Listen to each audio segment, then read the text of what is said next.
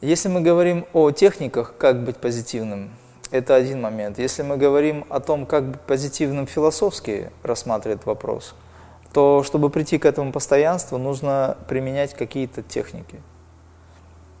Позитивный взгляд на жизнь. Люди рождаются с этим состоянием, а есть люди, которые вынуждены всю свою жизнь тренировать это качество. Опять же, если у вас достаточно духовной силы, то позитив, он внутри вас все время сопровождает вас по жизни. А если духовной силы мало, энергии мало, человеку не хватает энергии, он все время находится в состоянии раздраженности.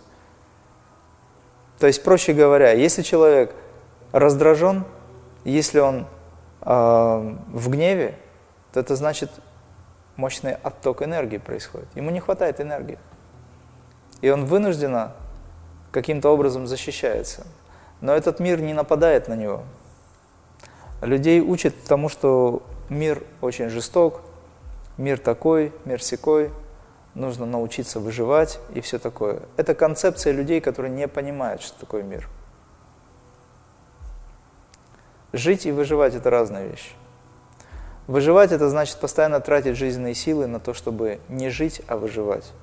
А можно тратить жизненные силы на то, чтобы творить добро. И поэтому тот, кто творит добро, он создает благостные вибрации. Постепенно, быстро пространство меняется для него в лучшую сторону. И если даже оно разворачивается не очень хорошо, не так, как, допустим, человек ожидает, но он продолжает творить добро, он должен понимать, что за прошлое он некоторое время должен отработать. Но его духовная практика, его служение в миру позволяет ему спокойно, беспрепятственно принимать все те неприятности, если они возникают у него. Потому что у него есть главная задача. Он находится в служении. Служение миру, бескорыстное служение. Это великая сила. Когда не за деньги, когда не за ты мне, я тебе, а просто.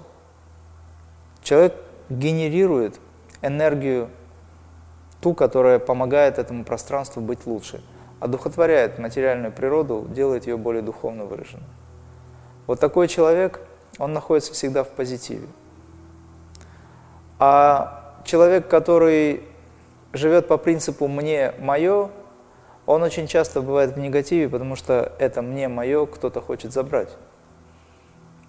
И есть привязанность к тому, чтобы удержать это. Конкретно, как добиться состояния покоя, нужно очищать духовные каналы свои, очищать разум – энергетические каналы, очищать тело, выводить токсины, которые отравляют мозг, потому что когда кровь грязная, грязная кровь омывает мозг, мозг не может адекватно работать. Это как минимум. С этого надо начинать. Правильное питание, правильное мышление и дыхание. Это очень важно. Правильное положение ума, как асана – крие мы рассматриваем асану как правильное положение ума, правильное отношение к себе.